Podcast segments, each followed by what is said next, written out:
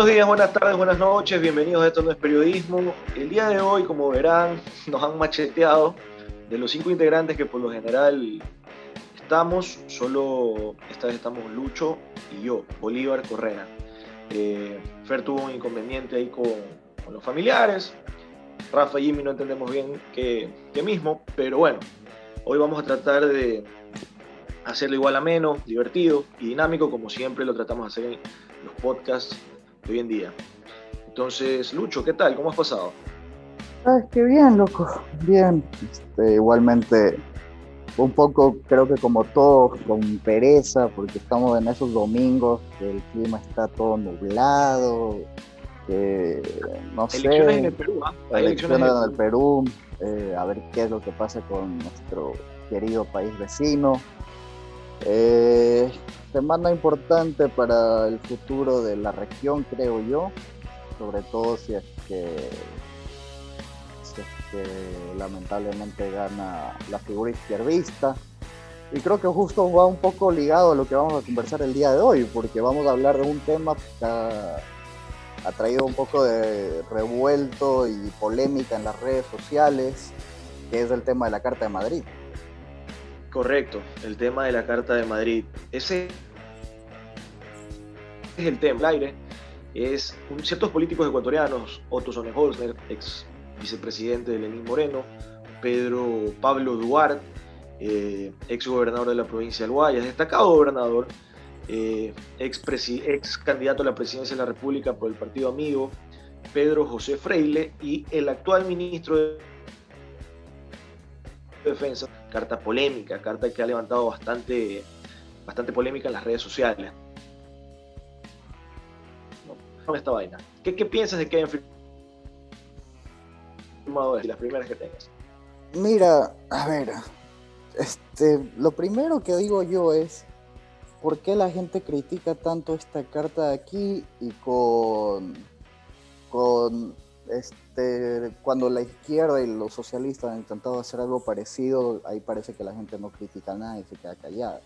Eso pasó con el foro de Sao Paulo, este, que es básicamente lo mismo, es gente unida por por una ideología, que comparte alguna ideología y hacen un frente unido para intentar hacer que destaque o que tenga mayor prominencia en la región esa ideología. Entonces, por mi lado, la pregunta es, ¿por qué la crítica es tan fuerte cuando se trata de la derecha y lo catalogan como algo fascista y cuando lo hace la izquierda todo el mundo está feliz y cantante y no le pasa nada? Yo creo que la izquierda es mucho más ágil políticamente que la derecha. Entonces ellos, claro, ellos ya, ya, ya, ya te mostraron el monstruo antes de que... se- ¿Quién se acuerda en el momento que firmaron el Foro de Sao Paulo o del Grupo de Puebla? No pasaba nada, eso ya, se, ya estalló después. ¿no? Entonces, creo hay que darle esa virtud y esa, ese premio a la, a la izquierda, ¿no? que los manes saben cómo...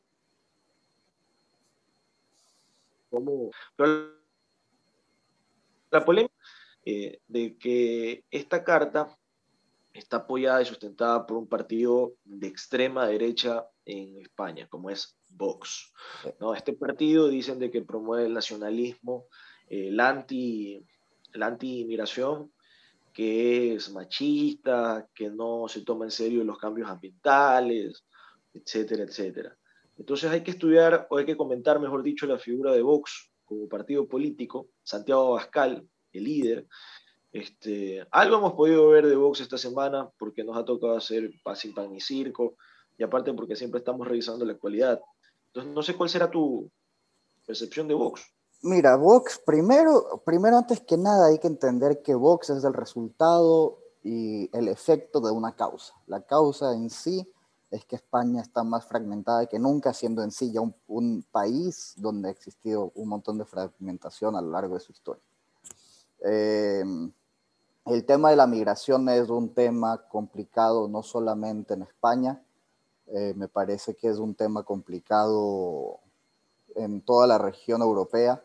Estamos viendo cada vez más que hay un, nacimiento de todos estos partidos de derecha, de extrema derecha, nacionalistas, Eh, y creo que se atribuye en gran parte al tema de migración. El tema migratorio en Europa, evidentemente todos conocemos que es muy complicado. Eh, hay un éxodo masivo por parte de, de las regiones africanas. Además de eso, España está ahí al, lado, al lado de, la costa africana. Entonces es normal que, exista este éxodo masivo. Y bueno, la migración a algunos les gusta, a algunos no les gusta. Lo que la gente ve y lo que la gente analiza y los españoles nacionalistas lo que dicen es, están viniendo migrantes y se están llevando trabajos españoles que nosotros deberíamos de tener, pero se lo está llevando alguien más. Entonces la figura de la derecha también siendo un poco extremista y nosotros aquí no, no defendemos ningún tipo de extremismo, sea de la, de la rama ideológica que sea, este, utiliza la, la, figura y la imagen de que se te están, quitando, te están quitando el pan de tu mesa. Entonces, la política y sobre todo la, los extremos de la política siempre apelan a, a, los sentimientos más que a la racionalidad. Eh, Abascal creo yo que igualmente es un vocero muy interesante, muy inteligente y por alguna razón a día de hoy Vox creo yo que es la tercera o cuarta fuerza política de España. Sí, y ha tenido un crecimiento muy, muy, muy, muy grande. Sacó un millón y pico de votos y es un partido joven.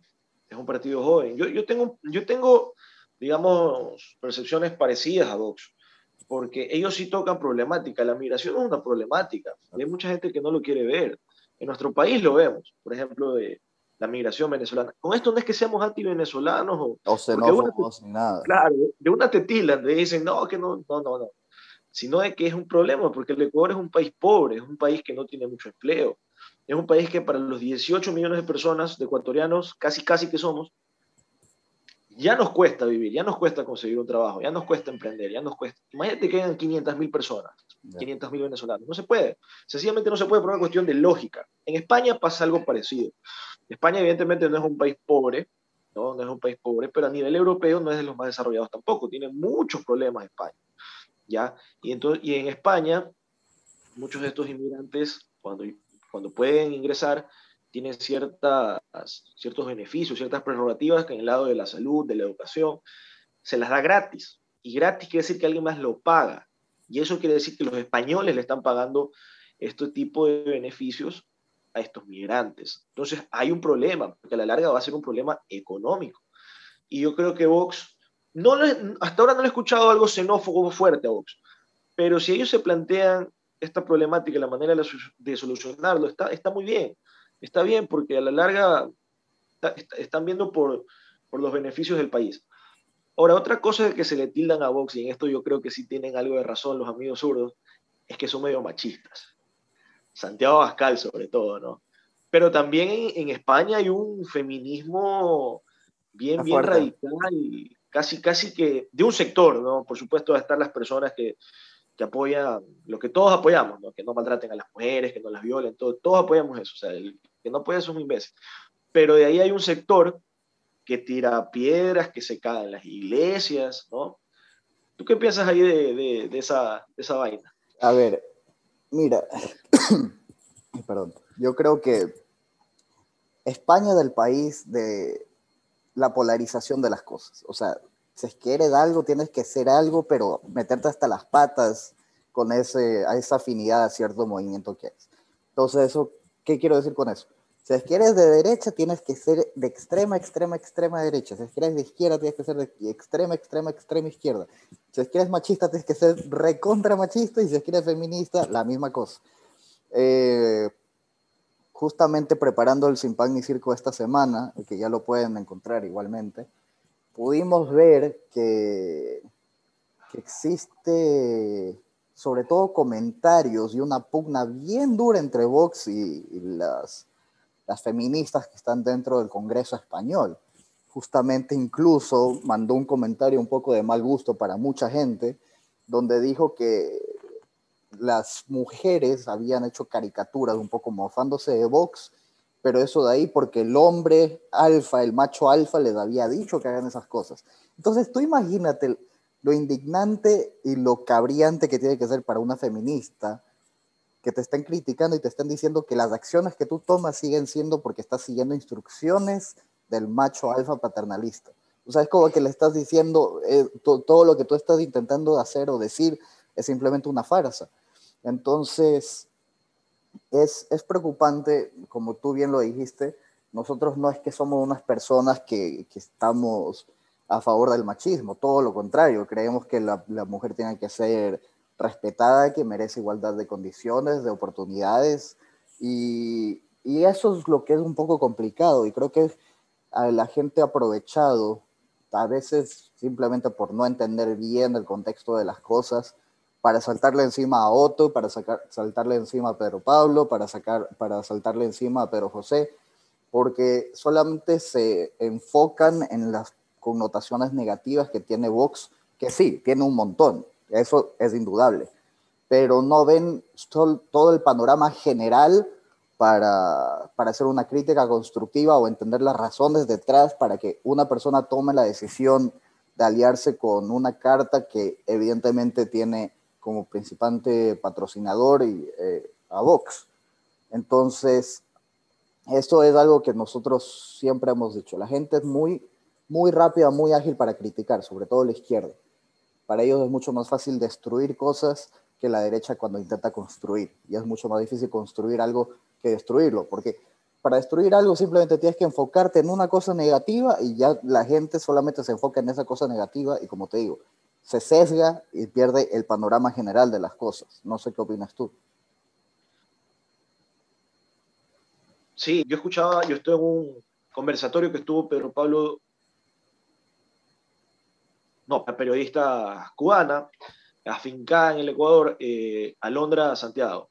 Alondra es de ideología izquierdista, eh, respetable, ¿no? O sea, cada quien puede pensar lo que quiera, pero ella es de esa línea, ¿no? Ella cuando va a correr se le caen las babas y ora y la felicidad. Entonces, invitó a Pedro José Freire, y no ella, sino algunas personas más que eran tan también le decían a Pedro, oiga, pero ¿cómo habla usted de narcocomunismo? Eso no existe, le decían. Y yo era como que, Dios mío, o sea, ¿hasta qué punto hemos llegado? No es lo que pasa en Venezuela. Venezuela es una narcodictadura, o sea, esa, vaina se mantiene por el narcotráfico. O sea, llegamos al punto de no reconocemos ni siquiera lo, evidente, lo, lo, lo que es. Entonces, la izquierda tiene ese, ese componente sagaz que no tiene la derecha, que Teo, tanto para ellos promocionarse como para atacar otras figuras y como para eh, meterle miedo a la gente, ¿no? Nosotros veíamos una, una foto que decía lo que para José Freire, Otto y Pedro, José, y Pedro Pablo Duarte y salía Mussolini, Franco, eh, eh, ¿no? Entonces, ese miedo es el que le quieren meter a la gente, porque le hacen creer que en España, no sé, pues estos manes son unos monstruos o algo. Yo no estoy en muchas cosas a favor de ellos. Pero, ¿por qué no le metieron ese miedo con Rafael Correa acá? Con Evo Morales, con Hugo Chávez, con eh, Ortega, que se robaron tanto dinero. ¿Por qué no? ¿Por qué no? Sencillamente porque son de la misma argolla. Entonces, yo sí creo de que, eh, no sé si, porque todavía es muy temprano, que viene esta carta de Madrid a estos políticos, a Pedro Pablo Duarte, a Otto Sonnenholzner, a Freile, porque tiene que tener algún tipo de beneficio no solo ideológico, porque tú para debatir ideas no, necesariamente te tienes que adscribir a ningún foro. Los políticos le pueden traer esta carta a, estos políticos con aspiraciones, porque tienen aspiraciones electorales de aquí, en algunos, de aquí a algunos años. No sé qué, beneficios políticos crees que, crees que les pueda traer. Mira, este, a ver, yo creo que tiene, hay un elemento primordial que va a ser elemental y básico para qué beneficio o qué contraproducente puede ser esta afinidad. y creo que es del gobierno de Guillermo Lazo. Guillermo Lazo tiene ahorita un reto enorme que es que tiene que demostrarle a la gente ecuatoriana que los gobiernos un poco más de derecho, liberales, si pueden hacer mayor beneficio que la izquierda. Entonces creo que la primera causa necesaria va a ser una buena presidencia de Guillermo Lazo para que la derecha ecuatoriana en sí coja fuerza. Ya después, si es que eso sí funciona, evidentemente que, que hayas firmado un acuerdo eh, para defender esta ideología, para seguir ciertos lineamientos ideológicos que traigan beneficio a la región, para adherirte a ciertas cláusulas, cláusulas morales, éticas, económicas, cualquier rama que quieras decir, te ayuda porque por lo menos ya sabes de entrada y clarísimo qué es lo que tú estás buscando y cuál es tu carta de presentación. Entonces yo creo que algo de credibilidad sí te da, pero todo esto aquí, vuelvo y repito, va a estar ligado y va a tener como primer elemento primordial una buena presidencia de Guillermo Lazo, porque si no, como ya hemos visto varias veces, la izquierda va a ser la primera en saltar al ataque y comenzar a desprestigiar no solamente a Guillermo Lazo, no solamente a la derecha, pero también a estos personajes que han buscado un poco estar bajo el manto de esta carta de defensa de versus las corrientes comunistas, socialistas, etcétera, etcétera, etcétera. Delincuenciales, delincuenciales sobre todo, ¿no? Más que, más que eso. Sí, sí, yo creo, o sea, claro, evidentemente es primera vez que tenemos un gobierno, no sé si primera vez, pero hace muchísimo tiempo que la con fuerza, ¿no? Y, y es verdad lo que dices, ¿no? Guillermo Lazo sus co-ideales para que la derecha tenga algún tipo, tenga algún tipo de futuro. Eh, así es. Pero, a ver, enfocémonos un poco en el foro de Sao Paulo y en el grupo de Puebla. ¿Qué es lo que entienda? Se juntaron eh, líderes de tendencia progresista, como les dicen ellos, eh, socialista, socialismo del siglo XXI. Se juntaron, tuvieron una primera reunión en Sao Paulo, donde estaba Chávez, estuvo el, Noriega, donde estuvo, no Noriega, es, lo revivía Noriega, eh, Ortega, estuvo los Kirchner, bueno, estuvo toda esta gente, ¿no? toda esta vecindad. Y bueno, promovieron ciertas políticas, por así decirlas, de eh, todos esos gobiernos se parecen muchísimo. Mucho gasto público, endeudamiento. Eh, los que pudieron, primero nosotros tenemos al dólar y no nos pudieron hacer acá eso, eso que pasó en Argentina. Eh, pero bueno, fue, fue esto, y por supuesto también sentaron bases para sus prácticas delincuenciales, ¿no? El narcotráfico aumentó muchísimo en la región con esta gente, muchísimo. No es que estábamos bien antes, ¿no? Porque es la típica que te salta, ¿no? Pero chucha, antes cómo estábamos, algo. Estamos mal, sí, estábamos mal, pero producía 10 toneladas al mes o al año. Hay que ver cómo se va desarrollando, cerrando los libros de ideología de derecha a la práctica dura y pura. ¿Qué crees que pueda uno de estos tipos Pedro, a ver, Duarte, Freire y yo, ¿ya? llegan al poder. ¿Cuáles crees que van a ser las acciones de, que, van a tener? Porque van a ser las parecidas, ¿no? Si están adscribiéndose a un foro más o menos parecido en cuanto a políticas públicas. ¿Qué crees que puedan hacer los manes? Mira, yo creo que es muy claro, o sea, va a haber, va a haber una promoción por por el respeto a, la propiedad privada, va a haber una inyección de, apoyo para la empresa privada, se intentará reducir a lo más posible y a lo mínimo requerido la cantidad de gente en el espacio público. Eh, Pedro José ya también lo mencionó y lo ha conversado con nosotros, es que él llega a la presidencia, básicamente que cierra cualquier tipo de empresa pública porque no, no sirve, no tiene por qué, como él nos dice, el Estado no tiene por qué estar siendo administrador de nada, él solamente tiene que estar dando certezas y seguridades. Y creo que eso es lo más, lo más primordial y lo elemental que estos políticos van a estar, van a estar intentando morir en esa bandera, certeza, certeza en el mercado, certeza de lo que va a pasar, ser muy transparente en las medidas que se van a tomar, eliminar el gasto público como se pueda, mover el Estado a más de un ente que está 100% a favor del el empresario, del emprendedor, de abrir mercados, eh, promover el producto nacional, pero sobre todo no como un Estado paternalista que te da todas las facilidades del mundo, sino tú eres tu propio, tu propio jefe, tú eres la propia persona que te va a llevar a hacer que seas exitoso o no. Yo solamente te puedo dejar las reglas del juego claras y vaya usted, mijita. O sea, usted encárguese de ver cómo sale adelante. Yo solo te puedo decir que te voy a dar las mejores condiciones posibles y estables y que en ningún momento tengas alguna sorpresa de que digo, ah, no, el día de hoy ya se ponen salvaguardas y no sé qué y no sé cuánto para, porque sí, no, es anda fájate, ñaño, anda fájate tú contra el mundo, tú puedes, yo te doy tranquilidad, pero es responsabilidad tuya. Sí, sí, yo creo que eh, eso evidentemente en el lado económico es lo más fácil de descifrar de la derecha, ¿no?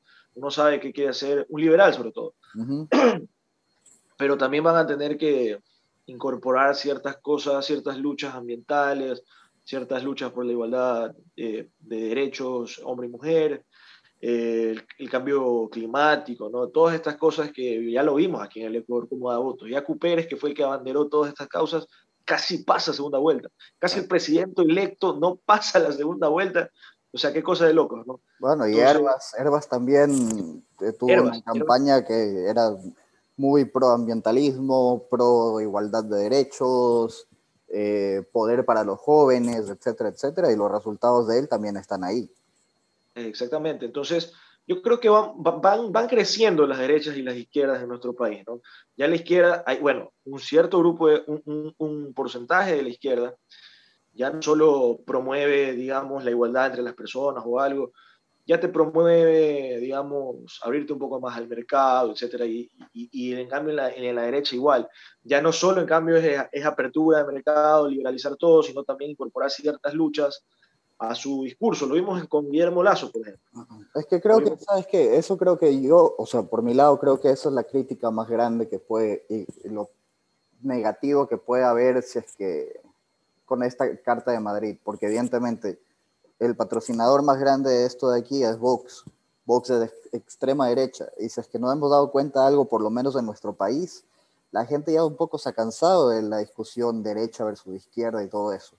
Ahorita la gente creo que está más buscando ideas céntricas, centro-izquierda, centro-derecha, como tú quieras, pero como tú bien has dicho, o sea, que ya no sea o exclusivamente el tema del capitalismo es todo versus el socialismo del siglo XXI o como lo quieras tildar, tildar ahora. Ya la gente busca un equilibrio y me parece que a la final eso es lo más saludable, porque si es que quieres encontrar un norte para el país, necesitas que tanto derecha como izquierda aprendan a, a ceder un poco en sus bases ideológicas y coger entre todos un mismo rumbo y todos empujar hacia el mismo lado, porque si no, siempre va a ser lo mismo. Exacto, necesitamos pragmatismo, ya no solo teoría, o sea, necesitamos, si es que tenemos un problema X y la solución para ese problema se parece más al que te diera un izquierdista, no importa, lo tomas y lo solucionas. Y, al revés también, si es que un problema que la solución puede estar más inclinada hacia la derecha, la tomas igual, porque al final es importante solucionar el problema, no, no mandar ideológicamente. Esperemos que, que, que estas tendencias no vayan creciendo así. Ya, ya hay en ciertas partes de la región, sobre todo, izquierdas avanzadas, izquierdas eh, modernas, como lo podemos ver en Uruguay. Uruguay es una, izquierda moderna, es una izquierda avanzada, no es una izquierda eh, retrasa pueblo que, quiere que el Estado sea todo y las personas nada. No, evidentemente no. Y en Chile también vemos una derecha moderna, vemos una derecha eh, avanzada, porque ya cada vez menos, como tú decías, la discusión va dejando de ser derecha o izquierda. Estamos más en una época de, de causas, ¿no? La causa ambiental, la causa feminista, la causa de la pobreza, la causa de la delincuencia. Entonces, la gente quiere soluciones, la gente ya no quiere políticos hablando de derecha o izquierda o no, ya no, no les interesa tanto la teoría, eh, vivimos en un mundo de más la práctica. Eh, entonces, yo creo que podemos ir cerrando, ¿no? Eh, no, no sé si tengas algo más que decir. Yo quisiera darle un minutito nomás al Perú un minuto, algo corto. Eh, antes, antes de entrar al tema de Perú, simplemente, bueno, a la final creo que no le hicimos tan mal, solamente tú y yo, ¿no? creo que fue una buena discusión. Este, mira, estamos, estamos todavía en pandemia. Eh, me saco el sombrero con Guillermo. Mucha gente criticó el tema de vacunación porque, claro, eh, 9 millones en 100 días, pero ¿dónde están las vacunas? Bueno, están llegando, Están llegando, está, está viendo acción. Este Jimmy que hace relajo en TikTok, ¿no? Eh, y, y la verdad que, que, como tú bien dijiste, ya ideología de derecha-izquierda, como que ya está un poco atrás de eso de ahí. Eh, y, y, lo que necesitamos son causas y acciones, sobre todo para salir de este tema de pandemia, para reactivar la economía, para enrumbar a la economía. Eh, me parece que es primordial ya un frente unido, no solamente de derecha, no solamente de izquierda, sino del Ecuador. Eh, personalmente no me molesta para nada que se haya firmado el tema de la Carta de Madrid, porque así mismo, como ya dije, si es que los de la izquierda y los socialistas pudieron hacerlo previamente, ¿por qué los de derecha no pueden hacerlo? y porque ahí sí saltan las alarmas de que no, esto de aquí son nacionalistas, son fascistas, eh, Hitler y Mussolini es de igual a Pedro José y otros son Holzner, o sea, dejémonos de vainas. Esto de aquí estamos defendiendo ideologías, si es que eres de derecha estás muy bien, si es que eres de izquierda a lo mejor le tienes pavor, pero es la realidad que se viene. Eh, veamos qué pasa, eh, veamos, veamos cómo es la reacción de la gente. Como yo ya dije, va a ser vital para el futuro de la derecha ecuatoriana o lo que quede de derecha ecuatoriana, si es que nos mantenemos en el pragmatismo de izquierda-derecha, eh, será elemental una buena gestión de Guillermo. Creo que ha empezado bien, todavía se viene un montón de momentos duros, un montón de cosas que hay que seguir solucionando, pero va bien. Y por el lado de, del Perú, antes de que ya tú metas la ideología que quiere, la ideología, el cierre que tú quieras hablar del tema, eh, esperemos que las cosas salgan bien, porque si no, sí me da miedo, sí me da miedo lo que pueda pasar en Perú si es que la izquierda llega a ganar.